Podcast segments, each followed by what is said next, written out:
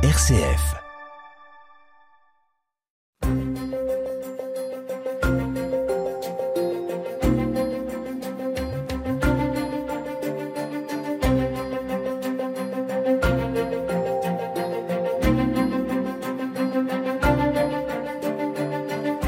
Bonjour, bonjour à toutes et à tous. Je donne la parole à deux jeunes politiciens aujourd'hui, à ceux qui nous dirigeront demain.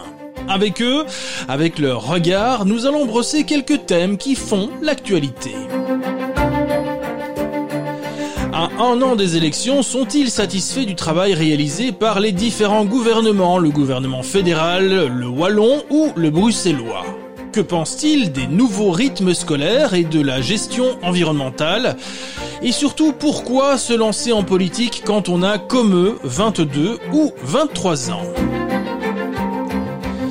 Merci d'accueillir Tanguy Delporte, délégué à l'action commune pour le mouvement des jeunes socialistes, et Ismaël Nuino, président national de Génération Engagée. Qu'en pensent les jeunes? Nous avons 55 minutes pour en parler. Bienvenue dans En débat sur une RCF.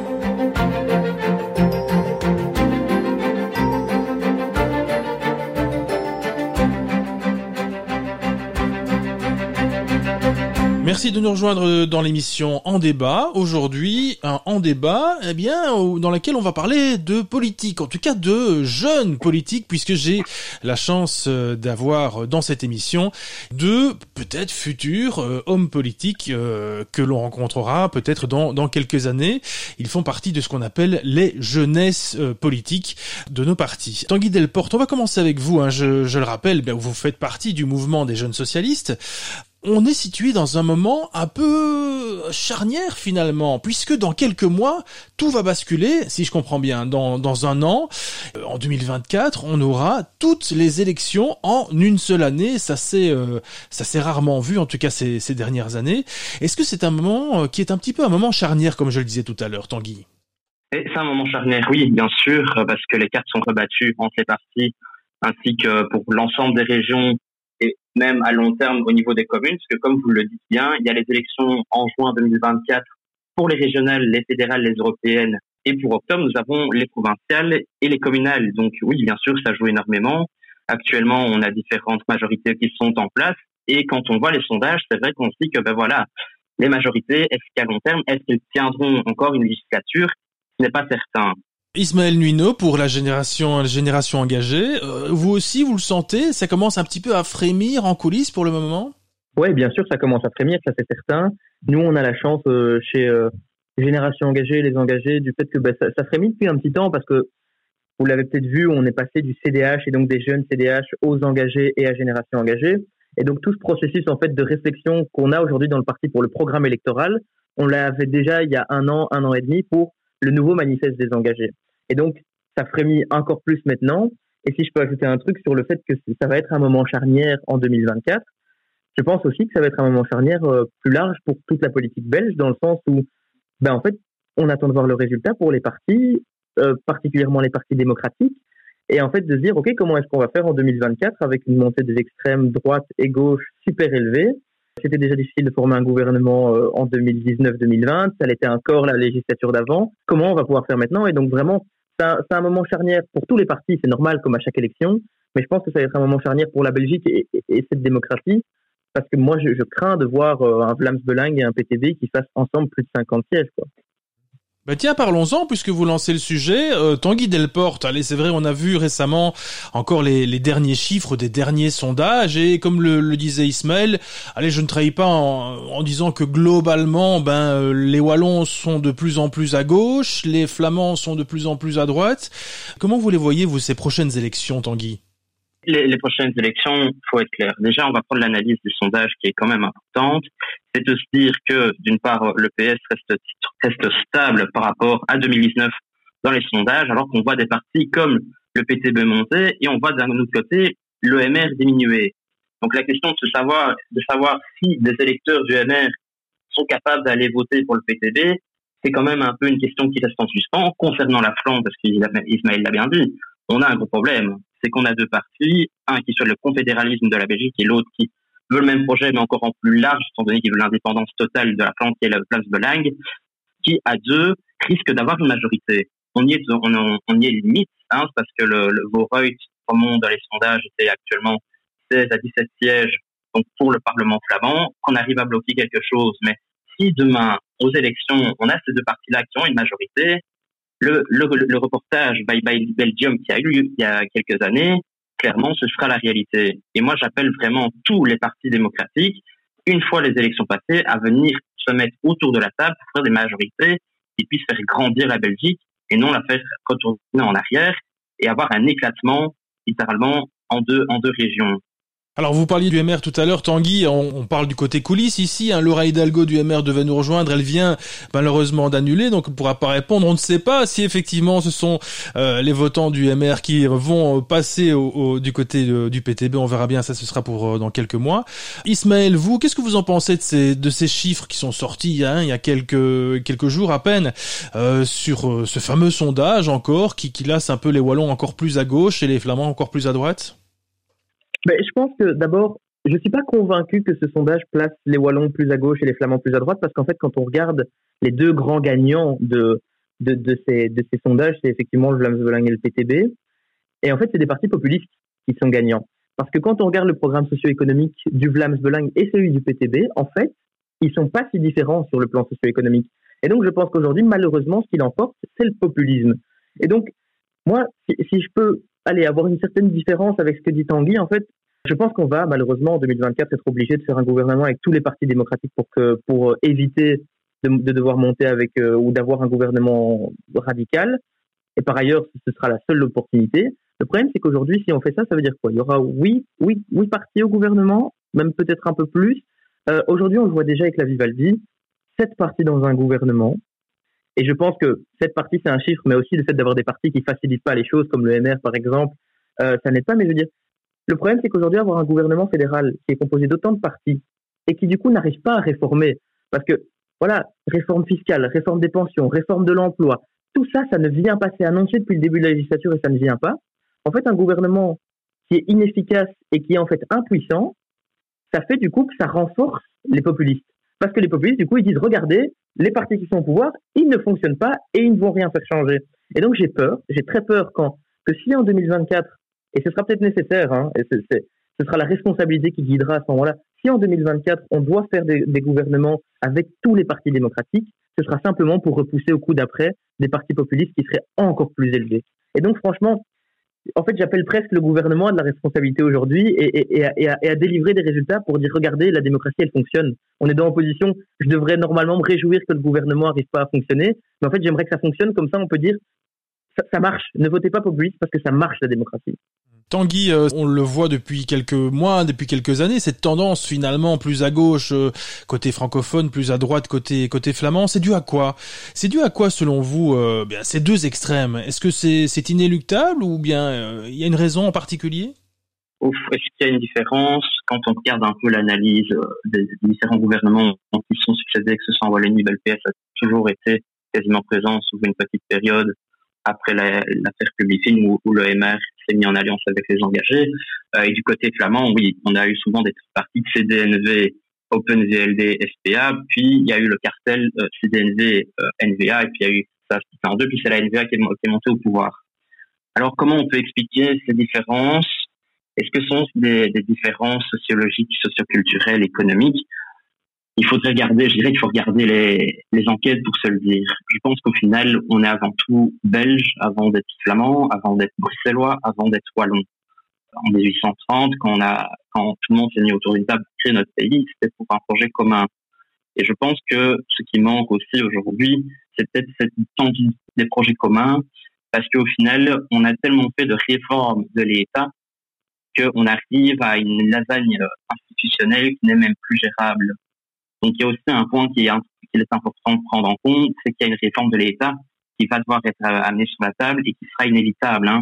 Faut se le dire aussi. Les sondages montrent aussi lors du dernier baromètre, on a demandé aux Belges si la réforme de l'État, ils en voulaient une majorité, c'est que oui. Parce que quand on leur demande, est-ce que vous voulez encore la Vivaldi? Est-ce que vous voulez une majorité euh, euh, PSNDA Ils disent non en grande majorité. Et c'est ça qui est inquiétant, et de se dire au final quand on demande un peu au Belge qu'est-ce qu'il veut, lui-même ne sait pas trop. Donc bien sûr, et euh, ce que dit Ismaël est clair, hein, quand on a un gouvernement euh, fédéral avec cette partie dedans, bien sûr que ça devient compliqué de faire des réformes. Après, est-ce que les réformes sont bloquées? Il faut aussi se rappeler qu'il y a eu des dossiers ces derniers temps sur la table au gouvernement fédéral qui ont pris du temps et qui ont demandé aussi beaucoup de ressources. L'affaire Olivier Van de Castel, d'une part, a quand même demandé trois ministères affaires étrangères, défense premier ministre. Hein. Le, conflit ukrainien, même tarif. Donc voilà, à un moment, peut-être aussi euh, prendre les choses en cours. C'est clair qu'on peut revenir sur la réforme des pensions. Ça prend du temps. Il faut qu'on se mette d'accord avec les, les partenaires sociaux et les partenaires aussi autour d'une table. Quand on est cette partie autour d'une table, il faut savoir que chacun doit trouver aussi doit aussi trouver son change dans, dans l'accord qui est signé. Il y a un accord de majorité qui a été fait en début de législature et il faut que cet accord, bah, tout le monde se retrouve dedans. Une chose est claire, Ismaël, c'est que contrairement, euh, bah, peut-être à la législature précédente ou à celle d'avant, euh, si on parle de l'aspect fédéral, le gouvernement a l'air de tenir jusqu'au bout. Ça, ça n'a pas l'air de, de, vouloir s'arrêter avant ou plusieurs mois même avant, avant les élections. Bon, côté wallon, évidemment, on est plus habitué à ce que ça aille jusqu'au bout, mais au fédéral, en général, ça, ça capote souvent avant. Oui, alors effectivement, c'est vrai que la dernière législature, le gouvernement était tombé en affaires courantes à cause de la NVA euh, à quelques mois des élections on est à seulement, on a encore un an des élections, tout est encore euh, possible, j'ai envie de dire. Il y a deux éléments. D'abord, d'un côté, je pense qu'aucun parti n'aurait intérêt à ce que le gouvernement tombe aujourd'hui. D'abord parce que soit ça veut dire qu'on est en affaires courantes pendant un an, et ça c'est super mauvais signe pour la Belgique, parce que on en parle rarement. Mais ce qui se passe quand on est en affaires courantes, que ce soit après les élections, quand on forme un gouvernement ou avant, c'est qu'on ne gouverne la Belgique qu'à coup de 13e additionnel, qu'on est incapable de prendre de nouvelles mesures et que du coup, ce qui se passe, vu qu'on est un pays qui est dans une situation budgétaire très mauvaise, c'est que les agences de cotation font baisser notre note au risque de la faire baisser. Donc en fait, c'est dangereux pour la Belgique de rester en affaires courantes. Mais par contre, je pense que c'est pas impossible aujourd'hui que le gouvernement tombe.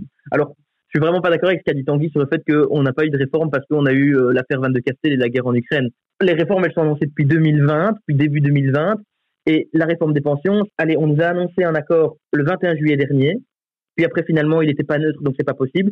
Puis on nous annonce une deadline en décembre, puis en mars, puis en juin, puis là, ce sera le 21. Donc, désolé, on ne peut pas dire que c'est une affaire qui empêche tout gouvernement de travailler, ou alors c'est que le gouvernement travaille mal.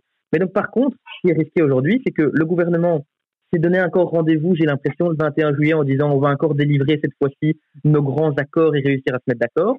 Alors, soit il n'y aura pas d'accord, soit ce sera des mini-accords, soit, pire, on va aller au clash, parce que les partis vont sentir que ça devient trop compliqué de rester solidaire, parce que certains vont vouloir tirer une réforme fiscale d'un côté, l'autre de l'autre, et qui vont sentir que préélectoralement, ils se sentent obligés de donner des gages à leur, à leur base électorale, parce que malheureusement aujourd'hui, c'est ça qu'on a, c'est des partis qui parlent à leur cible électorale et pas qui travaillent pour le bien commun.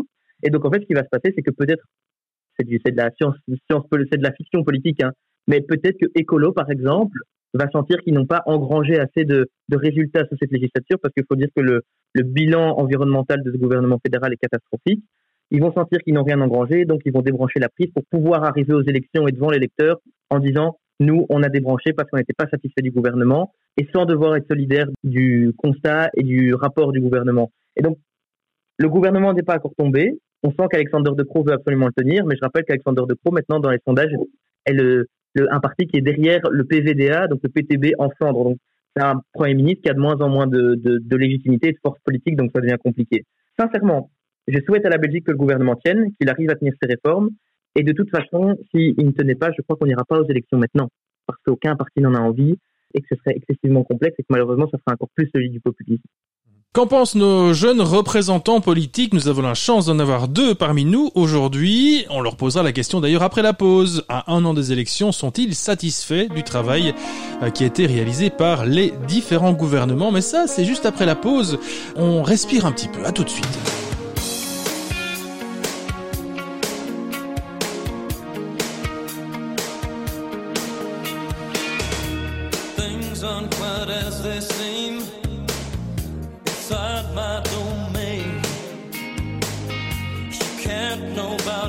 nothing, only pleasure and pain. You wonder why I come here, head to my hands. Where else can I be cured? And the king of your mansion, a bone in your side, and a child to protect.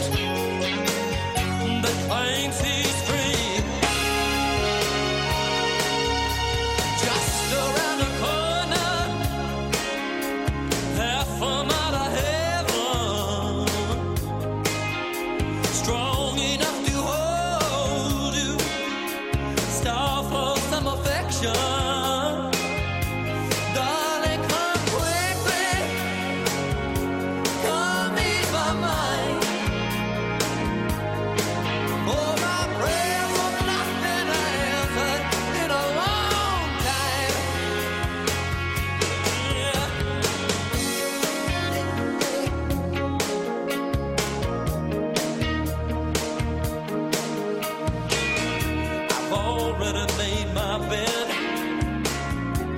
Like it or not, as long as there's no regrets.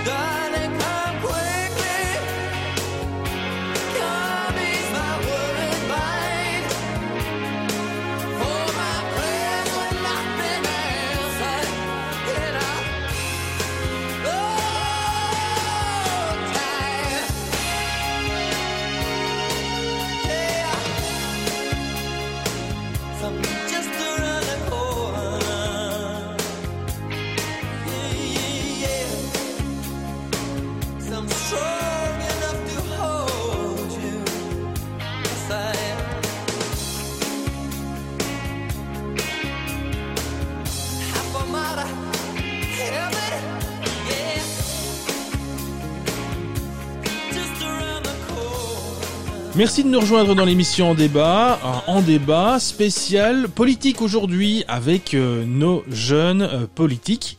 Nous avons la chance d'avoir à nos côtés Tanguy Delporte, délégué à l'action commune pour le mouvement des jeunes socialistes, et Ismaël Nuino, président national de Génération Engagée. Messieurs, euh, si on vous demandait un petit peu votre avis par rapport au travail effectué lors de cette législature, si on parlait d'abord du gouvernement fédéral, j'ai vous posé la même question à tous les deux. Qu'est-ce que vous en pensez? Qu'est-ce que vous pensez du travail réalisé par le gouvernement fédéral aujourd'hui? Qui commence? Ismaël Nuno? Très bien. Alors, je vais essayer de faire l'exercice. Euh, les engagés sont dans l'opposition, mais soyons, soyons de bon compte. On va donner un point positif. Je pense que pendant la crise sanitaire, parce qu'il ne faut pas oublier que le gouvernement fédéral s'est formé à ce moment-là, le gouvernement a réussi à gérer au mieux, a réussi sa campagne de vaccination le mieux possible, a réussi également à aider le mieux possible quand c'était possible. Donc je pense qu'il y a un point positif. Maintenant, après les fleurs viennent le pot, évidemment, les réformes. En fait, un gouvernement, on, on attend de lui qu'il puisse réformer, et je pense qu'aujourd'hui, on a perdu cinq ans depuis 2019 quand on ira se présenter devant les élections, on pourra dire, les électeurs, pardon, on pourra se dire qu'on a perdu cinq ans. Parce qu'en fait, euh, on n'a pas de réforme fiscale, on n'a pas de réforme de l'emploi, on n'a pas de réforme des pensions, on n'a rien qui est proposé en, plus pour les jeunes. La mobilité de la SNCB ne va pas mieux. En fait, on ne voit pas ce que ce gouvernement fédéral va nous proposer comme bilan. Et donc là, pour moi, il y a un vrai problème, c'est de se dire, on a, on a de vrais enjeux. On ne peut pas se dire qu'il n'y a pas d'enjeux aujourd'hui. Les enjeux de la digitalisation, le Premier ministre et le, secrétaire d'État en charge du, numérique avaient créé un groupe d'experts, par exemple, pour s'aider à, avancer en termes de digitalisation. Il y avait par exemple dedans Laurent Hublet, qui dirige en fait Bicentral. Je ne sais pas si vous connaissez, c'est à Bruxelles. C'est un incubateur à start-up en fait. Donc c'est vraiment.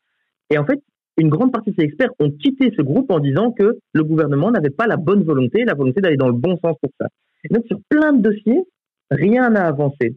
Donc là, sincèrement, je me dis, c'est dommage, on n'a pas ce qu'il faut. La situation même budgétaire, même si parfois ça parle moins aux jeunes, ici, moi je suis président d'une jeunesse politique, on se dit les jeunes, ils vont pas s'intéresser au budget, mais le budget de l'État fédéral, il est, catastrophique. Sauf que le budget de l'État fédéral, il finance quoi? Il finance la sécurité sociale, il finance les pensions, il finance le fait que dans 10 ans, on sera capable de payer des intérêts qui sont en train d'augmenter aujourd'hui. Et donc, on a un pays qui, ne va pas mieux aujourd'hui et on s'attendrait à avoir un peu plus de proactivité et, et d'efficacité. Donc aujourd'hui, le bilan du gouvernement fédéral, il est clairement négatif. Même question pour vous, Tanguy Delporte, pour euh, les socialistes. Votre bilan, à vous, sur le gouvernement fédéral pour cette législature? Déjà, je vais quand même répondre. Euh, je remercie les, fleurs d'Ismaël, mais quand on n'est pas jardinier, on ne se met pas au jardinage. Ça, c'est clair.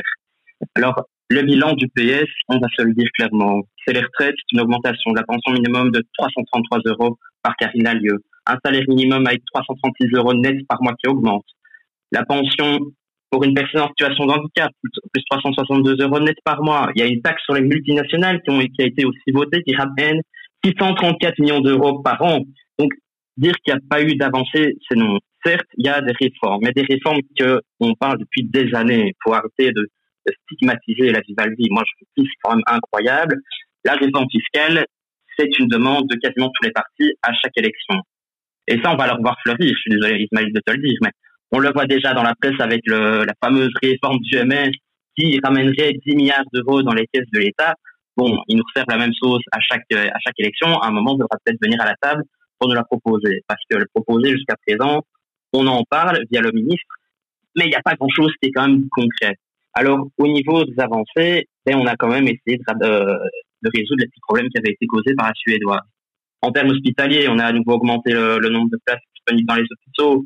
La gestion, comme Ismaël l'a dit, de la crise du Covid, qui a été très bien gérée par le, par le ministre Van qui est de Vooruit.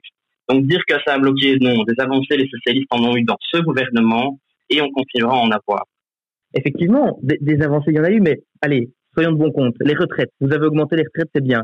Mais aujourd'hui, sans réforme des retraites, ça veut dire que sur 5 ans, sur une législature, le coût des retraites, il a augmenté de 16 milliards d'euros.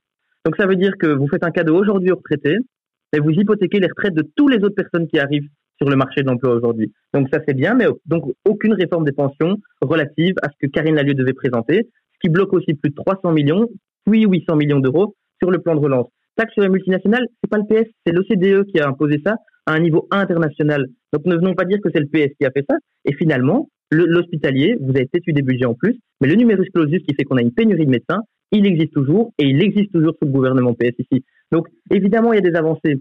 Mais aujourd'hui, désolé de dire, la réforme fiscale, on en parle toujours et ça ne vient pas. Moi, j'invite tout le monde qui nous écoute ici à se rendre sur le site des engagés. On a pondu, on a créé, on a réfléchi une réforme fiscale pendant plus d'un an. Elle est chiffrée au carat pratiquement. Elle coûte 52 milliards et on la finance à hauteur de 52 milliards.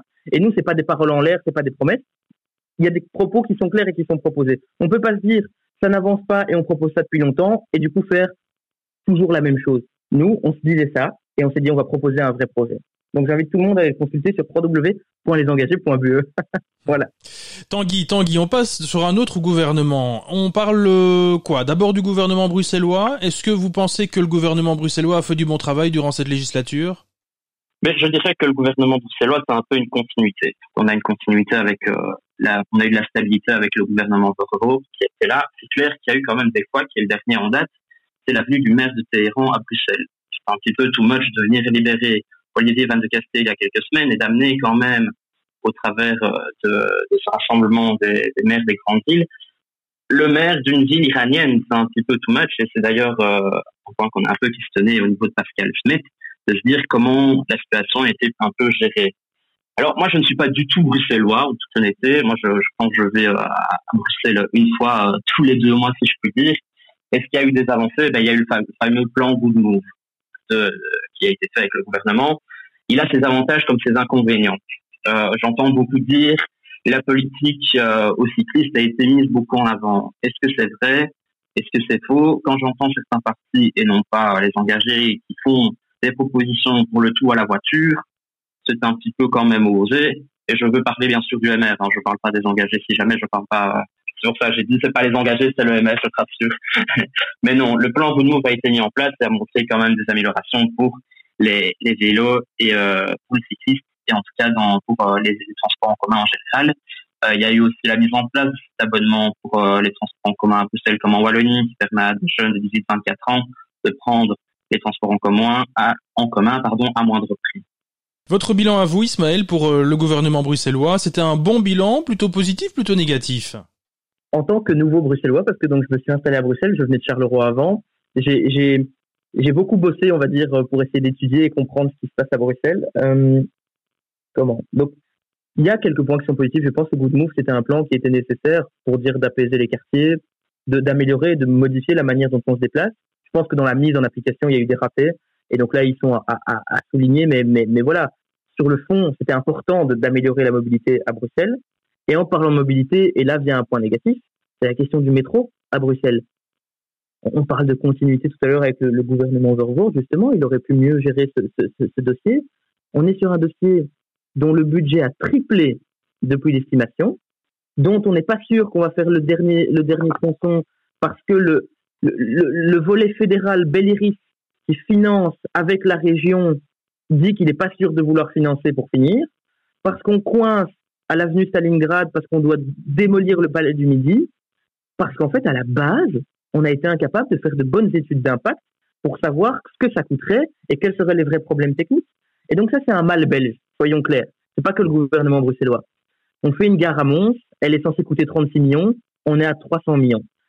Malheureusement, on peut pas s'en satisfaire. On peut pas se dire qu'un truc qui est censé coûter 30 millions va en coûter 300 et quelque chose qui est censé en coûter 800 millions, 1 milliard va coûter 4 milliards. C'est pas possible parce qu'en fait on hypothèque tous les autres projets à côté et et alors que des investissements structurants, on en a besoin, ils sont nécessaires. Le métro à Bruxelles, il est nécessaire et on doit le soutenir. Donc, moi, ce qui me dérange, c'est qu'il y a un problème dans le management et dans la gestion de projet et il faut qu'il y ait une responsabilité à un moment. Il faut qu'on se dise, OK, le capitaine du navire, il doit à un moment venir dire, ouais, on a merdé là.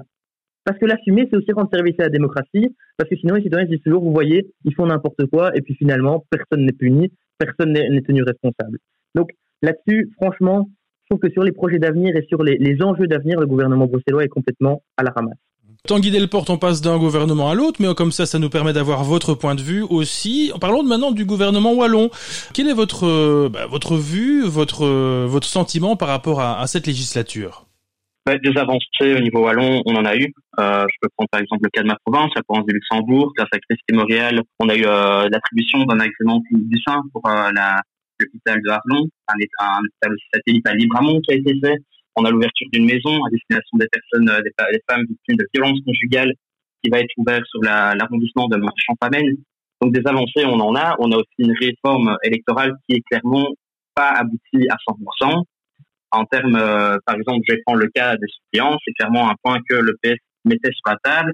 Mais bon, voilà, à nouveau, trois parties autour d'une table, il faut savoir se mettre d'accord. Et c'est vrai que c'est le point qui bloquait. C'était un point qui bloquait, car retarder la possibilité de cet accord. Et à un moment, il a fallu faire des décisions. La décision, c'était de continuer à mettre la suppléance donc sur les listes, qui est un petit peu dommage. On va pas, on va pas se le cacher. Il y a aussi une réforme au niveau des élections communales. On a des fusions, il y a une fusion qui va se faire justement au niveau euh, des communes en Bastogne et Bertogne. Euh, le choix, c'est vrai que l'initiative citoyenne n'a pas été forcément respectée, mais la fusion aura lieu, elle a été enterrée et, voilà. Mais je pense que par rapport à la, dernière, euh, législature, on a eu des avancées. Il y a eu cette petite majorité CDH-MR. Et je vais pas me le cacher, qu'est-ce que je suis content de ne plus avoir le CDH en Wallonie? Mais je pense qu'en termes de Wallonie, au niveau de la Wallonie, il y a eu des avancées. On pourrait parler du plan de relance. C'est clair que y a des, au niveau du plan de relance, il y a eu des blocages. On va être clair. Quand il y a eu les projets qui ont été présentés, c'était beau, le monde il est joli, c'est le monde des bisounours. Puis la réalité est revenue. Quand on propose des projets, ça a été un peu plus compliqué. C'est plus compliqué de les mettre en avant. C'est là que ça bloque aussi un Ismaël euh, Nino, euh, on va terminer là-dessus juste avant la pause. Votre sentiment, vous, par rapport au, travail du gouvernement wallon cette législature-ci? Le gouvernement wallon, cette législature, il est à l'image d'Elio Roupeau, son capitaine. Je pense qu'il est fatigué. Je pense qu'il est fatigué et qu'il ferait bien de passer la main. on a un gouvernement wallon qui est vraiment à la peine depuis le départ, qui a du mal à faire avancer les dossiers. On parlait ici du plan de relance, justement. Le plan de, relance, en fait, on parle de projet, on parle, ouais, tout se passe bien, tout est super. Quand on écoute les du repos sur l'état de la Wallonie, tout va bien.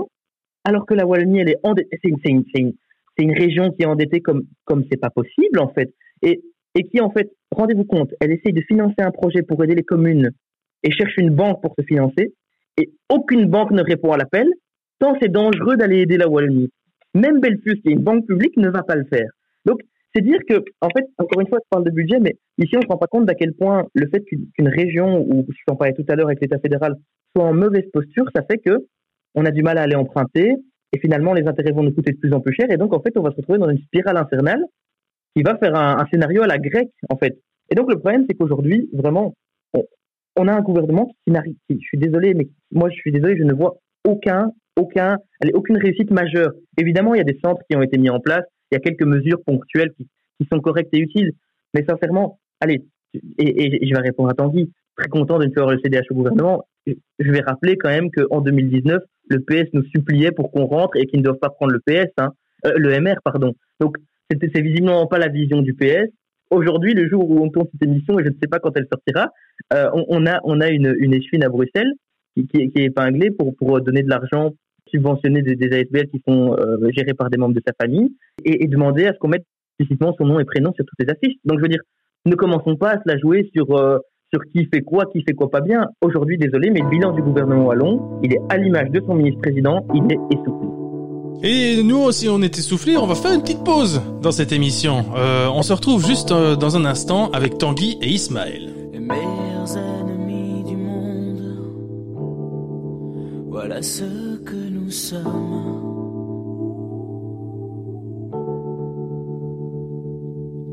Amorce de sourires et de bombes et du mal qu'on se donne. C'est toi contre moi. On s'y retrouve, on s'y perd. C'est toi se soumet. Toi contre moi. La guerre encore, on s'y fait. Mais toi contre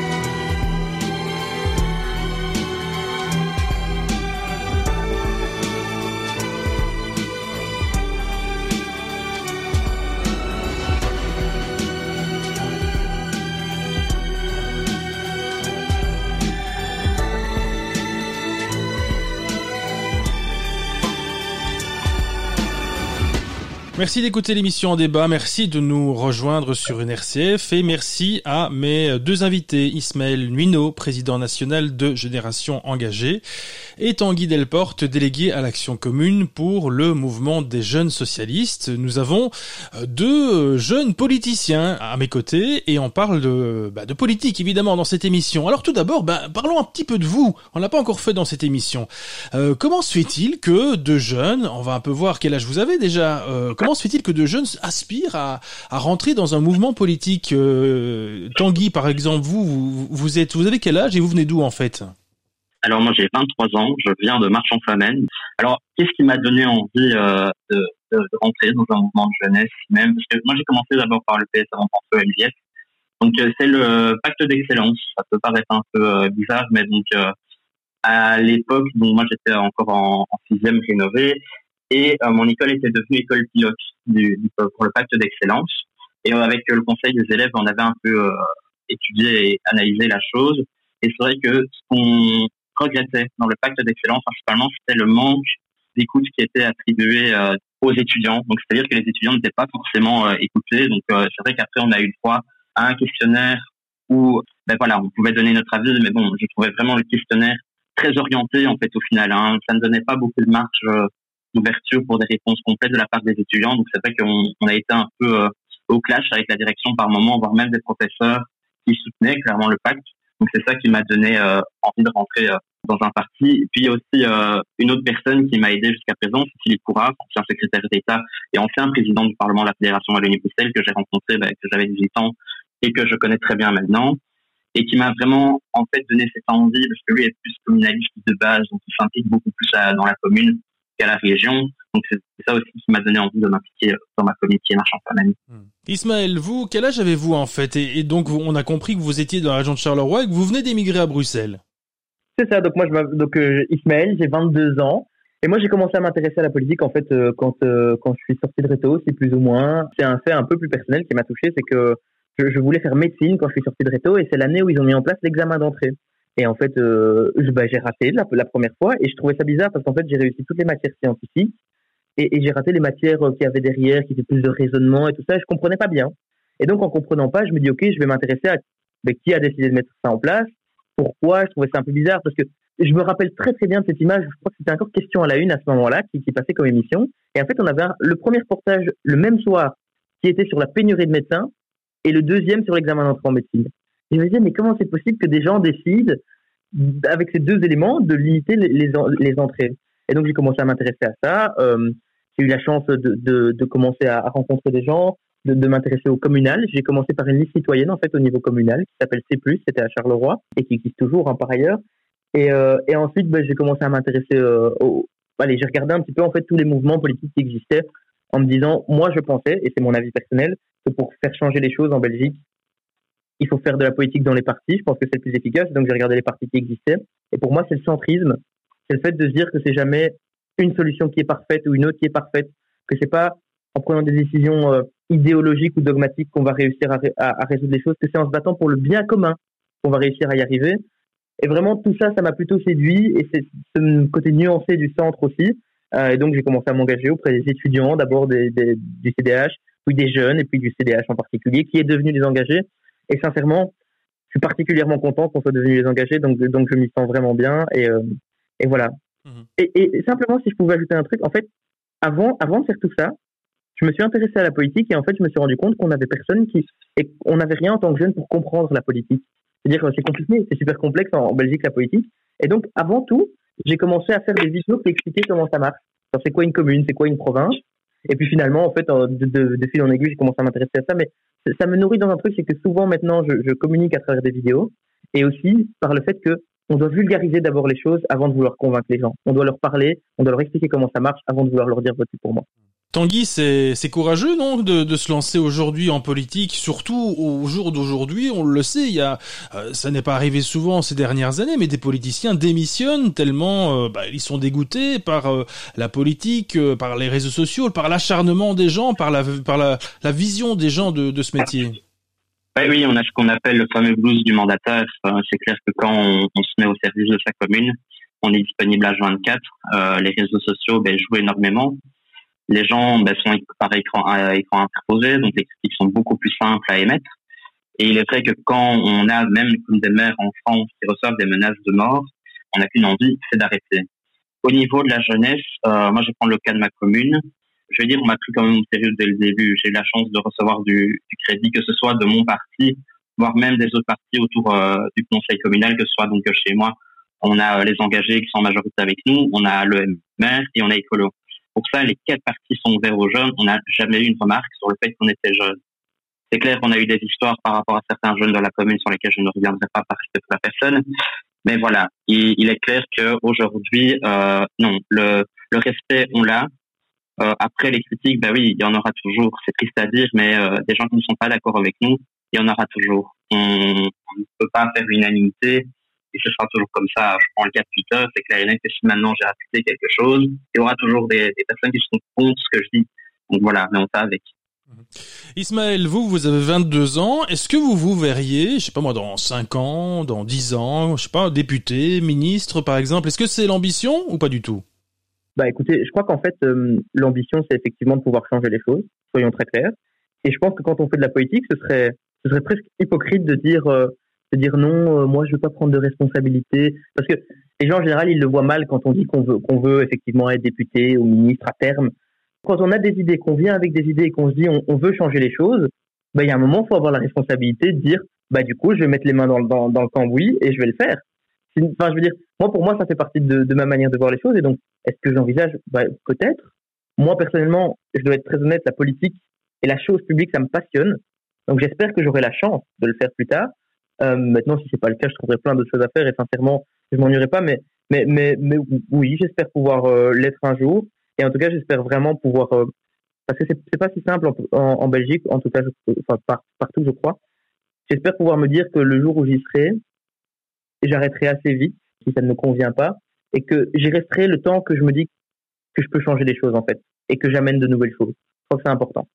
Eh bien, on en a parlé tout à l'heure, Tanguy. Euh, c'est notamment euh, le, pacte d'excellence, vous le disiez, qui, vous a fait entrer en, politique. Si on parlait des rythmes scolaires, vous savez, euh, ces fameux rythmes scolaires qui font que les francophones ben, ont des congés à certaines périodes de l'année et les flamands à d'autres périodes de l'année. Qu'est-ce que vous en pensez, vous, Tanguy? Je pense que quand on regarde la, réforme, c'est une réforme qui, pour moi, était nécessaire. C'est clair que l'adaptation, elle va se faire euh, en venant de ce que je prendrais à la rythme scolaire, mais au sens large aussi. Étant animateur en centre de plein air, ben, ça nous impacte aussi pour euh, tout ce qui est le monde de la petite enfance, etc. Dans le sens de ben, l'accueil des parents, l'accueil des enfants pendant les, périodes de, de, vacances qui demandent aussi tout, tout un aménagement. C'est vrai qu'actuellement, le problème des rythmes scolaires, c'est que les rythmes universitaires ne sont pas calqués sur les, les nouveaux rythmes ce qui nous bloque. Je vais prendre par exemple le cas ben, pour ma commune, on a on a on a ce qu'on appelle les stages par enfant. Ce sont, des stages à destination des enfants de 2,5 à 12 ans. Et c'est vrai que pour rechercher des étudiants, ça devient plus compliqué. Pourquoi? Parce que pendant les, pendant l'année, par exemple, si je prends Toussaint et Carnaval, ben nous on n'a pas congé. Euh, Pâques, à nouveau, ben les, comme les vacances ont été décalées, ben nous, par exemple, je vais prendre l'UCL, ben mon blocus était aussi décalé, de même qu'à l'UNAMUR. Donc il y a tout un décalage qui est en qui est actuel, euh, j'ai envie de dire, sur la réalité dans l'universitaire et la réalité dans le primaire. Donc moi, ce que je, je préconise clairement, c'est un, un alignement des deux pour réellement arriver à quelque chose qui soit clair pour tout le monde en Wallonie, que ce soit de la maternelle à la haute école jusqu'à l'universitaire. Alors là, on parle de, de l'aspect francophone, mais effectivement, il y a énormément de familles qui sont impactées aussi, hein, des familles qui ont par exemple, qui sont francophones et qui ont par exemple leurs enfants dans l'enseignement néerlandophone. Et c'est vrai que quand on regarde même la saison scolaire prochaine, ben, il y aura plus que une semaine de Toussaint en commun et les deux semaines de Noël, et c'est tout plus de, semaines euh, de commun à, à, Carnaval, plus de semaines en commun à Pâques. Ça impacte véritablement ça, euh, Ismaël. Clairement, clairement. Alors, euh, pour, le coup, là-dessus, on a vraiment beaucoup travaillé. Euh, les engagés sont beaucoup battus au Parlement de la Fédération Wallonie-Bruxelles euh, contre la mise en place de cette manière de, la réforme des rythmes scolaires, parce qu'effectivement, elle était nécessaire dans l'adaptation du, pacte pour un enseignement d'excellence, c'était nécessaire. Mais on avait commandé, quand on était encore au gouvernement sur les législatives précédentes, une étude à la Fondation Roi-Baudouin qui disait qu'il fallait laisser au moins deux ans après la décision pour mettre ça en place, pour que tout le monde... Parce qu'il y y a les écoles, puis comme l'a dit Tanguy, il y a les universités. Puis il y a tout le monde associatif qui vit autour de ça. les académies, bon, là c'est le rythme de la journée, pardon, mais les scouts, tous les stages, comme ça a été dit, tout ça, ça a été chamboulé comme pas possible. Et effectivement, tous ces gens qui vivent à, la frontière linguistique ou à Bruxelles, qui se retrouvent complètement pris en otage, parce que s'ils ont été mettre leurs enfants dans un, enseignement en Flandre qui soit bilingue, eh ben en fait ils se retrouvent dans une grande difficulté. Et nous, c'est ça qu'on dénonce, c'est qu'en fait la ministre dans cette affaire a décidé d'avancer, de foncer tête baissée, de ne pas prendre en compte et de ne pas de ne pas prendre le temps en fait d'y aller tranquillement, de ne pas prendre de concertation avec les autres régions aussi. Et bon, ils ne sont pas là pour se défendre, mais sincèrement, récemment, on a vu le MR de Bruxelles qui est sorti pour dire il faut ralentir les rythmes scolaires, ça fait trop de problèmes parce que eux ils se rendent bien compte que leurs électeurs sont pas très contents parce qu'ils ont des problèmes, alors que ce même MR de Bruxelles qui siège à la communauté française a voté pour alors qu'on alertait pour les mêmes problèmes. Donc sincèrement, là ce qui manque, c'était une bonne mesure, mais la mise en place, encore une fois, a complètement raté. Juste après la pause, on évoquera avec vous ben, un thème qui doit vous, vous parler, c'est l'environnement, c'est la gestion environnementale. Mais on fait une dernière pause dans cette émission, à tout de suite.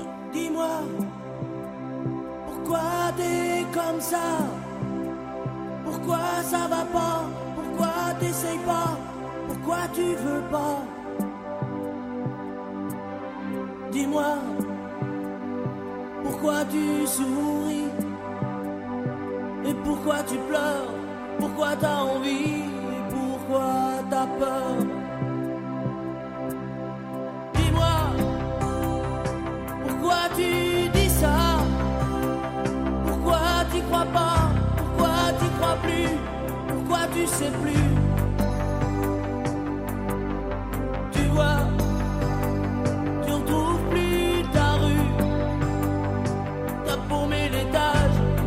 t'es perdu, tu marches pas,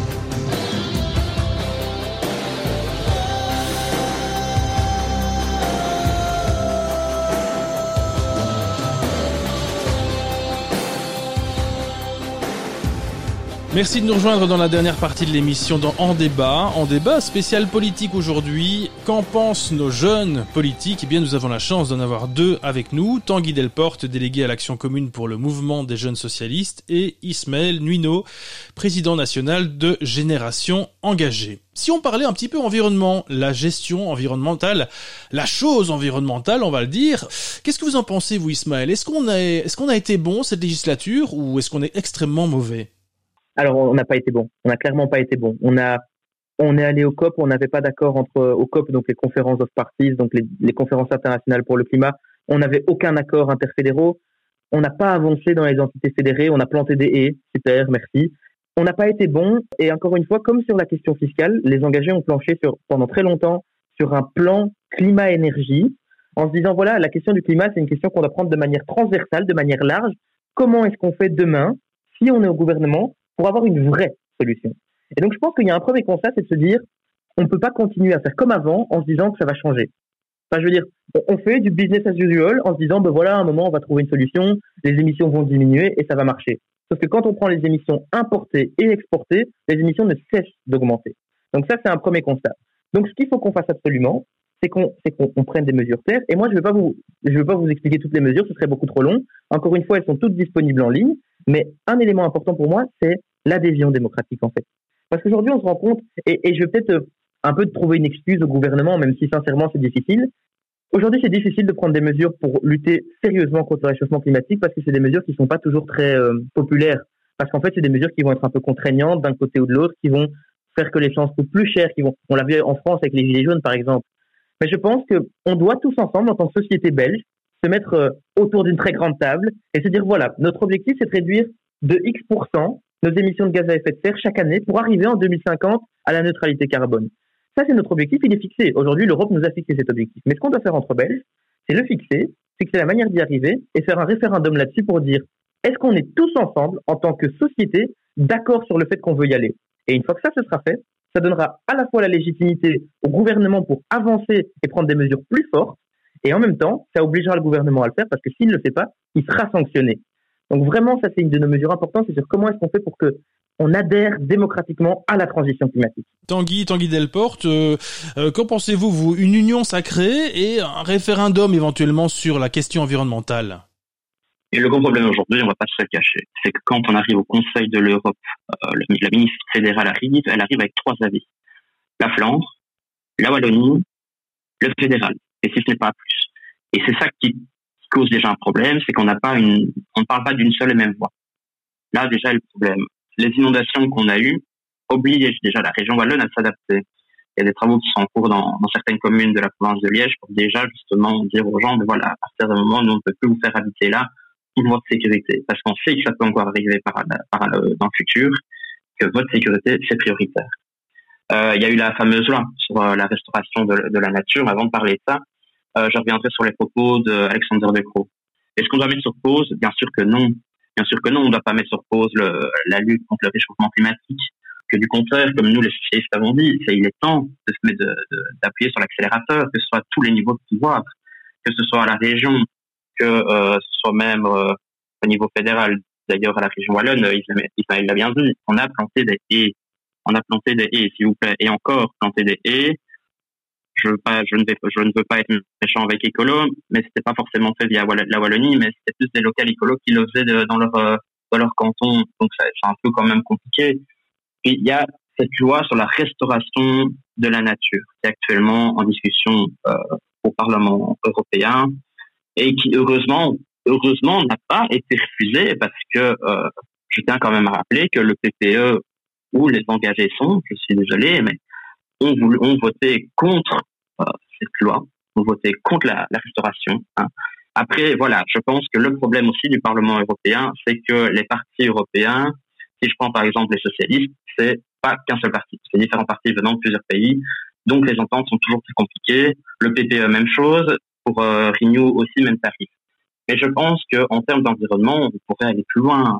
Euh, écoutez, moi la semaine dernière, j'étais dans ma commune, il faisait 28 degrés en plein soleil, quand moi je voyais le peu d'ombre qui existe au sein de ma commune, et en plus il y avait une vacance, tout le monde était en train de crever chaud. Donc il y a moyen de faire beaucoup plus que ce qui n'est fait actuellement.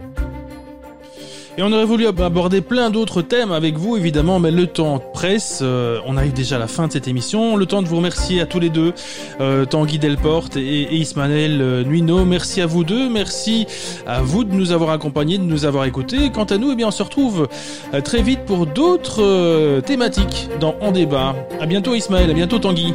Au revoir.